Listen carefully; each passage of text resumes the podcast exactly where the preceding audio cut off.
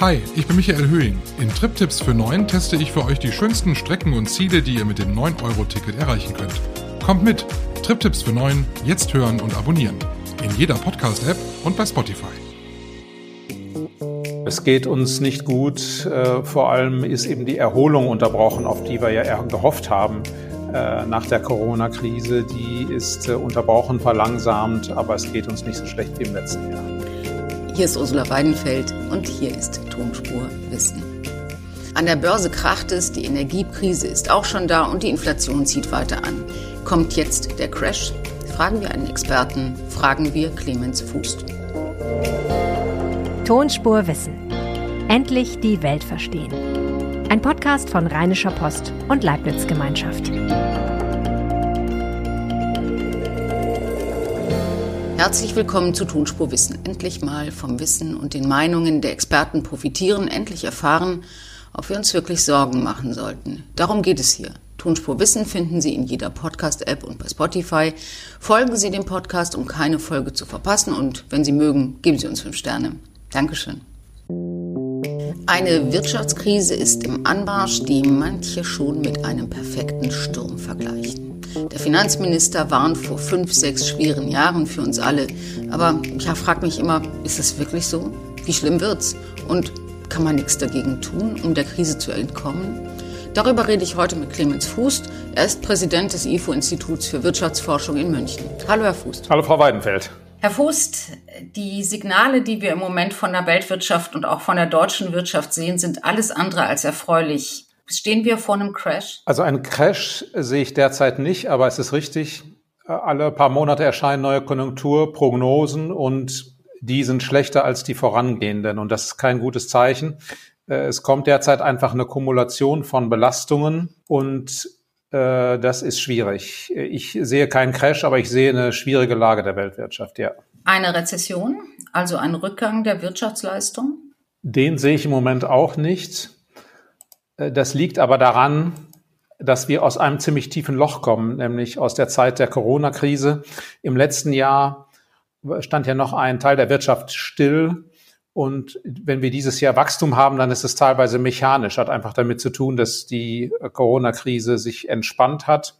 Das heißt aber noch nicht, dass die Konjunktur großartig läuft. Äh, Rezession bedeutet ja, dass wir wirklich negative Wachstumsraten haben, zwei Quartale lang. Die haben wir nicht. Aber wie gesagt, das liegt nur daran, weil wir von einem sehr niedrigen Niveau im vergangenen Jahr kommen. Also es geht uns nicht gut, aber nicht ganz so schlecht wie im letzten Jahr. Genau, es geht uns nicht gut. Äh, vor allem ist eben die Erholung unterbrochen, auf die wir ja gehofft haben äh, nach der Corona-Krise. Die ist äh, unterbrochen, verlangsamt, aber es geht uns nicht so schlecht wie im letzten Jahr. Was sind die Hauptgründe für dieses, diesen Einbruch? Wir haben eine sehr hohe Inflation. Wir haben sehr hohe Energiepreise und sind nicht ganz sicher, wie lange wir noch genug Energie haben. Wir haben steigende Zinsen. Was ist der wichtigste Grund? Warum hakt es? Ja, das Tückische an der aktuellen Lage ist, dass wir eine stagflationäre äh, Situation haben. Das heißt eben eine Mischung aus Stagnation und Inflation. Und das passiert, wenn das Angebot sich verknappt. Und derzeit verknappt sich das Angebot sehr wichtiger Güter. Einmal natürlich Energie. Wir haben äh, Verknappung bei der Energie durch den Ukraine-Konflikt in einer Situation, in der vorher schon die Energie knapp war und die Nachfrage äh, größer als das Angebot und deshalb stiegen die Preise und das Angebot ist auch knapp, weil wir in China äh, Produktionsausfälle haben durch die neuerliche Verbreitung des Coronavirus und äh, die, den Umstand, dass wir dort eben keine wirksamen Impfungen haben. Und diese Angebotsverknappung erklärt eigentlich alles. Die führt dazu, dass die, die Preise massiv steigen und das wiederum erklärt, warum auch die Zinsen steigen müssen, weil die Geldpolitik ja die Zinsen sehr, sehr niedrig gehalten hatte und das ist jetzt vorbei. Bei dieser hohen Inflation muss die Geldpolitik auf die Bremse treten und das haben die Märkte eben teilweise schon vorweggenommen. Deshalb steigen die, die Zinsen und das hat dann wieder Auswirkungen auf Investitionen. Wir sehen, dass in der Bauindustrie die Aktivität heruntergeht. Und wir sehen, dass in der Eurozone insbesondere die Finanzmärkte schon wieder nervös werden, was hochverschuldete Länder angeht. Also es ist wirklich dieser Angebotsschock, diese Angebotsverknappung, die uns die Probleme bereitet. Warum führen steigende Zinsen am Ende zu weniger Wirtschaftswachstum? Man könnte doch sagen, gut, dann kriegen wir endlich mal wieder was fürs Geld. Ja, aber die Zinsen steigen ja zunächst mal, äh, weil die Geldpolitik die Wirtschaft bremsen muss. Tatsächlich ist es ja so, dass derzeit die Inflation zunächst mal sehr stark ansteigt, äh, sogar noch stärker als die Zinsen, sodass die Realzinsen sogar sinken. Aber wir wissen alle, das kann nicht so bleiben. Um die Inflation wieder einzufangen, müssen auch die Realzinsen positiv werden. Das heißt, wir stehen eigentlich erst vor einer Phase von Zinserhöhungen und das äh, bedeutet eben, dass auch die Realzinsen positiv werden. Und wenn die Realzinsen positiv werden, dann sinken vor allem die Investitionen. Außerdem werden viele Konsumenten überlegen, ob sie sich einen Konsumkredit leisten können für ein neues Auto. Äh, viele Bauprojekte werden abgebrochen, denn auch da muss man sich ja Geld leihen und Zinsen zahlen. Wenn man sich die Bauzinsen anguckt, vor ein paar Monaten lagen die noch so bei einem Prozent. Jetzt haben sie sich verdreifacht. Äh, das äh, macht viele Kalkulationen zunichte. Das bedeutet dann, Bauprojekte werden abgebrochen. Also zunächst mal ist es so, wenn eine Notenbank die Zinsen erhöht, dann macht sie geliehenes Geld teurer und macht damit Investitionen und wirtschaftliche Aktivität auf Pump teurer. Aber wir sind doch dann trotzdem noch unfassbar weit von positiven Realzinsen entfernt, wenn wir eine Inflation von acht Prozent haben und ähm, die Immobilien Zinsen jetzt bei neuen Krediten bei drei liegen. Da sind doch noch fünf dazwischen. Äh, völlig richtig. Deshalb reicht ja auch dieses Bremsen der Notenbanken noch gar nicht. Es ist erst der Anfang. Die Inflation wird hoffentlich nicht auf acht Prozent bleiben. Aber selbst wenn sie, wie die EZB erwartet, nächstes Jahr auf äh, etwas über drei zurückgeht, äh, dann bedeuten ja drei Prozent Zinsen immer noch ein Realzins von null und der Realzins muss ins Positive kommen, damit dieser bremsende Effekt auf die Nachfrage tatsächlich eintritt und die Preise sich auch wieder stabilisieren. Insofern liegt da noch einiges vor uns und das ist ja auch genau das Risiko vor, für die Konjunktur, vor dem wir stehen. Und wenn Sie sagen, dass das heute schon und sehr früh ja auch schon bemerkbar ist, dass schon die Aktivität im, Bausektor zurückgeht, dann ist das aber doch unter dem Strich eine gute Nachricht. Wir hatten doch vorher gerade da unfassbar stark steigende Preise und eben äh, Kapazität, Kapazitätsengpässe. Richtig, so, solange Aktivität dort gebremst wird, wo sowieso keine freien Kapazitäten da waren, ist es eine gute Nachricht, wenn die Nachfrage gebremst wird, denn dann kostet das ja keine Wirtschaftskraft, dann reduziert das nur die Nachfrage und die Preissteigerungen. Aber genau das ist das Problem. Man muss die richtige Dosis erwischen, so dass man wirklich nur diese Überschussnachfrage in Anführungsstrichen zurückdrängt. Das heißt, die Nachfrage, die das Preisniveau in die Höhe treibt äh, und eben nicht darüber hinausgeht. Außerdem haben wir sicherlich eine Mischung von Situationen in manchen Sektoren wie der Bauindustrie, ja, zu hohe Nachfrage, aber in Teilen des Dienstleistungssektors oder äh, im Bereich von Konsumgütern, die nicht so energieabhängig sind, da haben wir vielleicht auch schon jetzt eine schwache Nachfrage. Äh, und äh, letztlich steht eben die Notenbank vor dem großen Problem, das richtig auszutarieren, also eine sanfte Landung hinzubekommen, gerade genug zu bremsen. Und die Erfahrung zeigt, dass das eigentlich so gut wie nie klappt. Das heißt, wenn Notenbanken entschlossen Inflation bekämpfen, dann geht es meistens nicht ohne einen wirklichen wirtschaftlichen Rückschlag ab. Äh, das so genau zu steuern und hinzubekommen, das ist eben sehr schwierig. Wo läge denn Ihrer Ansicht nach das richtige Zinsniveau? Wenn wir, wir sind ja immer noch unter Null. Genau, äh, auf, das ist sehr schwer zu bestimmen oder zu berechnen. Es gibt ganz unterschiedliche Modelle.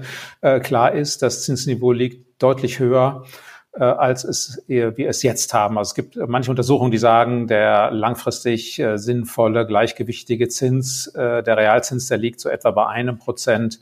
Da, da sind wir eben derzeit noch sehr weit darunter. Aber ob es jetzt 1,5 sind oder 0,5, da äh, so genau kann man das, glaube ich, nicht äh, vorhersagen, nicht berechnen, Was bestimmen, aber die für Richtung jemanden, ist klar. der gerade ein Haus bauen will oder eins gekauft hat, wenn er jetzt finanzieren muss? Ja, das bedeutet, dass diejenigen in Schwierigkeiten geraten, die sehr hohe Kredite aufgenommen haben in Niedrigzinszeiten und sie zum Beispiel nur kurzfristig äh, finanziert haben, also kurzfristig festgelegt, beispielsweise für fünf Jahre. Äh, das sind äh, Menschen, die haben eben den Zins für ein bis zwei Prozent aufgenommen und danach vielleicht auch bemessen, ähm, wie viel sie sich verschulden. Auch die Hauspreise haben ja die niedrigen Zinsen reflektiert. Also Menschen, die sich vor fünf Jahren ein sehr teures Eigenheim gekauft haben, sehr viel mit Krediten finanziert haben und jetzt neu finanzieren müssen, die zahlen eben statt einem oder anderthalb Prozent, drei Prozent das Doppelte. Das heißt, man kann dann weniger tilgen. Und äh, das schmerzt natürlich, weil dann Tilgungspläne nicht mehr aufgehen. Schmerzt es nur oder sehen Sie eine Immobilienkrise kommen? Es wird schon auch dazu kommen, dass der eine oder andere vielleicht verkaufen muss.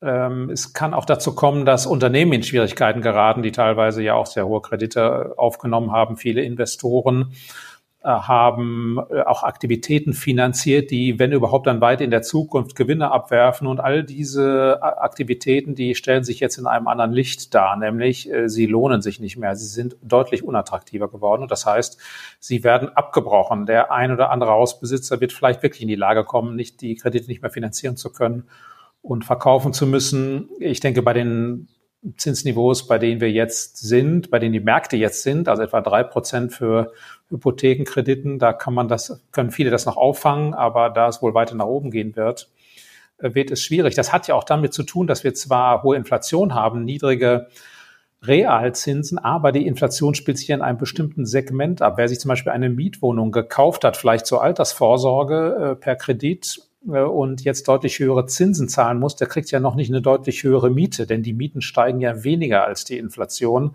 Und das ist dann besonders schwierig. Also die Einnahmen steigen kaum und äh, die Ausgaben steigen erheblich, die Kosten steigen erheblich. Das sind dann Geschäftsmodelle, die nicht mehr tragen. Und schwierig wird es dann eben, wenn man wirklich verkaufen muss, wenn Investoren verkaufen müssen und dann plötzlich Häuser auf den Markt kommen, Preise fallen, dann treten mehr Banken auf den Plan und sagen, Leute, euer Haus ist nicht mehr genug wert, um den Kredit abzudecken und das kann dann zu Verkaufslawinen führen. Das sehe ich derzeit zumindest in Deutschland noch nicht. In Deutschland äh, wird ja doch auch ein gewisses Eigenkapital in der Regel verlangt. Äh, in anderen Ländern ist es aber nicht so. Insofern muss man schon damit rechnen, dass es auch Immobilienmarktkrisen geben wird. Auf dem Arbeitsmarkt sehen wir von diesen Bedenken und von diesen Sorgen noch gar nichts. Wird das so bleiben? Ich vermute, das wird erstmal so bleiben.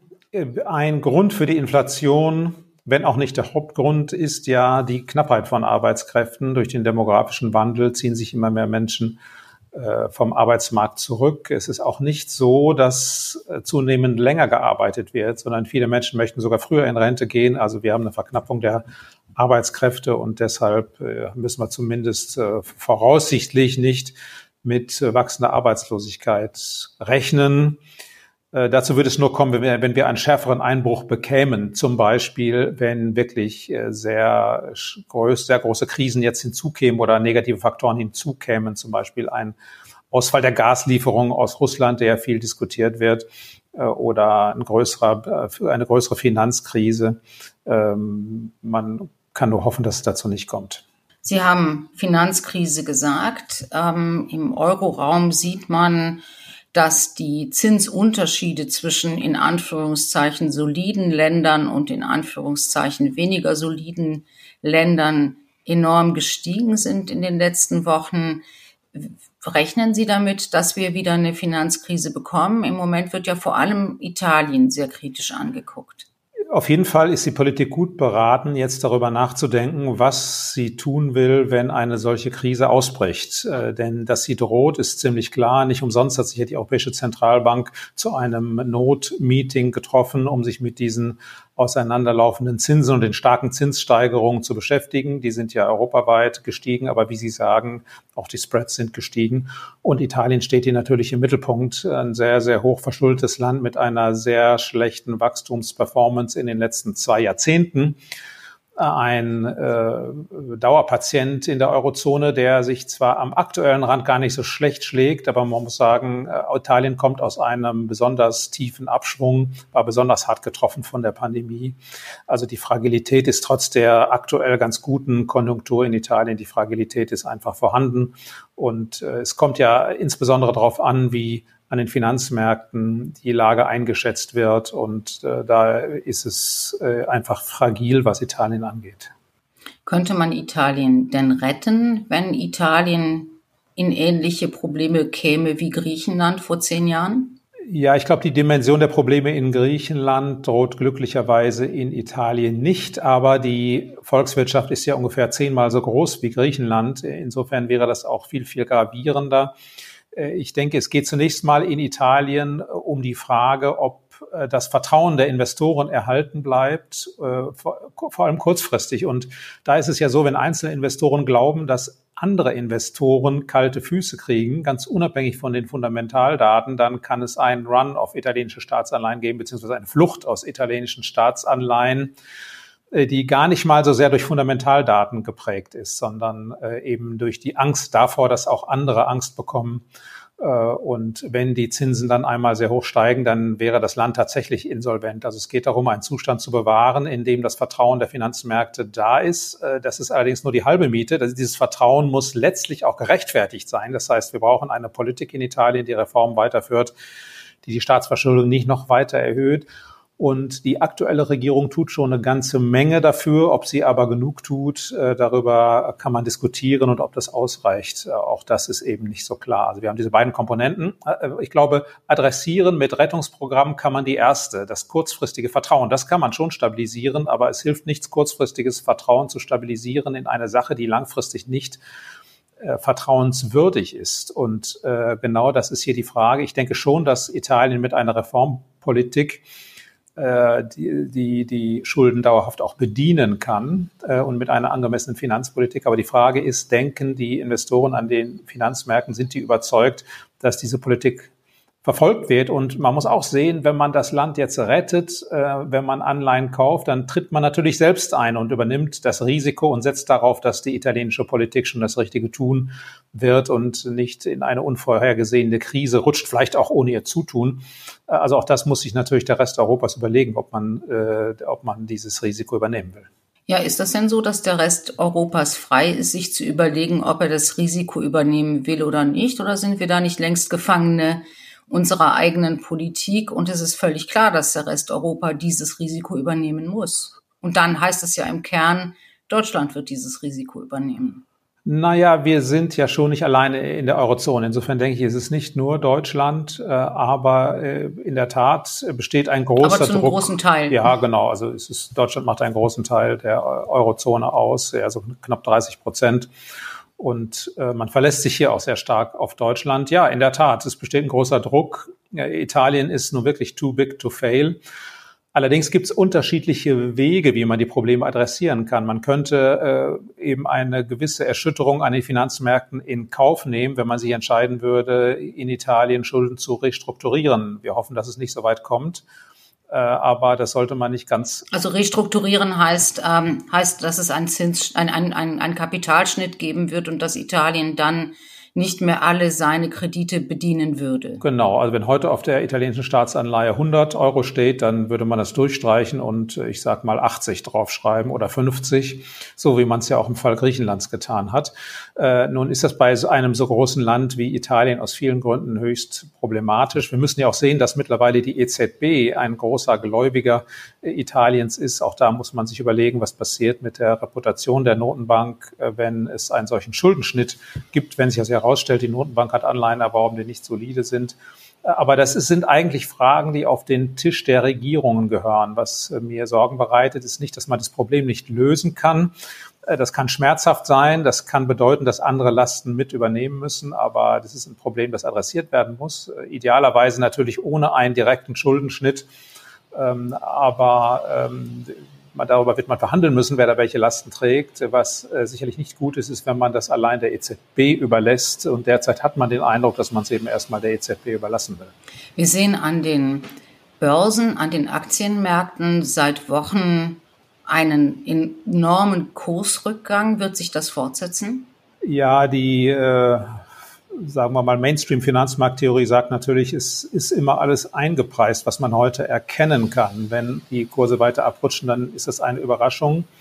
Äh, es gibt aber andere Theorien, die sagen, dass äh, Stimmungs, dass wir lange Phasen von äh, bestimmten positiven oder negativen Stimmungen haben und es Übertreibung gibt an den Finanzmärkten. Und wenn man sich derzeit anschaut, was es noch bevorsteht, vermutlich starke Zinserhöhungen in Europa und in den USA, dann würde man vermuten, dass das Aufwärtspotenzial an den Märkten beschränkt ist. Aber man muss überaus vorsichtig sein, damit äh, Vorhersagen zu machen über äh, den Weg der Aktienkurse. Also ich liege damit eigentlich fast immer daneben. Und in, insofern neige ich schon dazu zu sagen, an den Finanzmärkten ist äh, sehr, sehr stark eingepreist, was die Zukunft bringt. Äh, gleichwohl muss ich sagen, bin ich nicht ganz sicher, ob die Investoren wirklich schon realisiert haben, wie stark sich die Welt geändert hat. Dass auch der Rückenma Rückenwind äh, durch die Notenbanken für die Börsen, dass dieser Rückenwind nicht mehr da ist. Ich weiß nicht, ob das schon alle verstanden haben und ob das wirklich schon eingepreist ist. Was passiert denn eigentlich, wenn wir im Winter tatsächlich kein Gas mehr aus Russland bekommen? Wir haben ja jetzt schon zurückgehende Gasmengen. Und in Deutschland wurde ja lange und intensiv und harsch darüber gestritten, ob sich Deutschland an einem Gasembargo beteiligen soll oder dafür sprechen soll. Jetzt sieht ja alles danach aus, als würden wir die Frage gar nicht mehr beantworten müssen. Äh, richtig, es sieht danach aus, als könnte Russland sich entscheiden, die Lieferung einzustellen sehr wichtig wäre, wann das kommt. Je länger das russische Gas fließt, desto länger können wir die Speicher füllen und desto besser sind wir vorbereitet. Die äh, Gemeinschaftsdiagnose hat ja in einem Szenario einmal versucht, vor kurzem im April zu berechnen, was passiert, wenn das Gas abgestellt wird. Wenn das Gas sofort abgestellt würde, kam da heraus, über den Sommer kommen wir, aber im Winter wird es dann knapp und wir würden einen Einbruch bekommen, vor allem im Jahr 2023 äh, in Höhe von fünf Prozent des Bruttoinlandsprodukts äh, im Vergleich zur Situation ohne Ausfall der Gaslieferung, einfach deshalb, weil eben Teile der Industrie kein Gas mehr bekommen würden. In einem solchen Fall wird ja ein Notfallplan in Kraft treten, der besagt, äh, Wohnungen, ähm, also private Häuser werden weiter beliefert, kritische Infrastrukturen, Krankenhäuser werden weiter beliefert, aber Teile der Industrie eben nicht mehr und das würde zu Produktionseinbrüchen führen. Glauben Sie eigentlich, dass das, was der Bundesfinanzminister sagt, Christian Lindner, dass wir im kommenden Jahr 2023 wieder die Schuldenbremse installieren können, also der Bund sich nicht mehr übermäßig verschulden wird, dass das zu halten ist? Äh, sicherlich äh, haben wir derzeit keine Fakten, die sagen, das ist nicht zu halten. Wenn es allerdings dazu käme, dass zum Beispiel das Gas ausfällt, dann wird das wohl nicht zu halten sein, einfach deshalb, weil man dann die Teile der Industrie, die schließen müssen, über Wasser halten muss mit Hilfen. Man muss sicherlich Kurzarbeitergeld zahlen für die Beschäftigten. In dem Fall wird die schwarze Null nicht mehr zu halten sein. Dass der Finanzminister sagt, wir halten die, äh, finde ich trotzdem richtig zum gegenwärtigen Zeitpunkt, denn es wäre ja schlecht, schon gewissermaßen vorauseilend zu sagen, äh, wir haben keine Restriktionen, was das Schuldenmachen angeht, denn das hätte ja nur den Effekt, dass dann all die, die Ausgabenwünsche haben, auf ihn zukommen also zu sagen, wir planen erstmal mit der Schuldenbremse, das hilft ihm und das ist ja vom Grundgesetz auch so beachtet, wenn äh, so beabsichtigt. Wenn dann der Fall eintritt, äh, dass wir eine Notsituation haben, dann kann man die Schuldenbremse ja immer noch aufheben. Und wer bezahlt das dann irgendwann? Wir sehen ja derzeit einen steilen Anstieg der Staatsschulden auch in diesem Jahr aus vielen Gründen, unter anderem dadurch, dass wir dieses Sondervermögen haben. Diese Schulden müssen irgendwann bedient werden. Sie müssen vielleicht nicht äh, wirklich getilgt werden, zurückgezahlt werden, obwohl die Schuldenbremse ja Vorgaben dazu auch hat. Äh, aber sie müssen zumindest bedient werden. Und bei positiven Zinsen bedeutet das ja einen tatsächlichen Aufwand. Das heißt, man verliert einfach Ausgabenspielräume in der Zukunft. Wer das dann zahlt, muss die Politik entscheiden. Die Politik hat die Wahl zwischen Ausgabenkürzungen und Steuererhöhungen. Ich vermute, es wird eine Mischung geben. Und wann wird es, wann werden wir über Steuererhöhungen reden? Ich denke, die aktuelle Koalition, die Ampel hat sich festgelegt, dass es in dieser Wahlperiode keine Steuerung geben wird. Äh, ich gehe heute davon aus, dass insbesondere die FDP auch daran festhalten wird. Äh, allerdings wird man dann irgendwann über Einsparungen auf der Ausgabenseite reden müssen und äh, dann wird die Debatte wahrscheinlich neu beginnen und ich könnte mir vorstellen, dass man dann vielleicht in der kommenden Legislaturperiode schon in den Koalitionsverhandlungen auch Steuererhöhungen besprechen wird, also sowohl Ausgabenkürzungen als auch Steuererhöhungen. Herr Fuß, keine guten Aussichten für die nächsten Jahre und auch nicht für den Koalitionsfrieden. Dankeschön fürs Gespräch. Ich danke Ihnen. Das war Tonspurwissen für diese Woche. Wenn Sie über diesen Podcast twittern wollen, freuen wir uns. Und wenn Sie dabei die Leibniz-Gemeinschaft at LeibnizWGL und at rponline erwähnen, freuen wir uns noch viel mehr. Clemens Fußt twittert unter @fußtclemens und mein Name ist Ursula Weidenfeld und mich finden Sie auf Twitter als das tut man nicht. Danke fürs Zuhören und bis nächste Woche.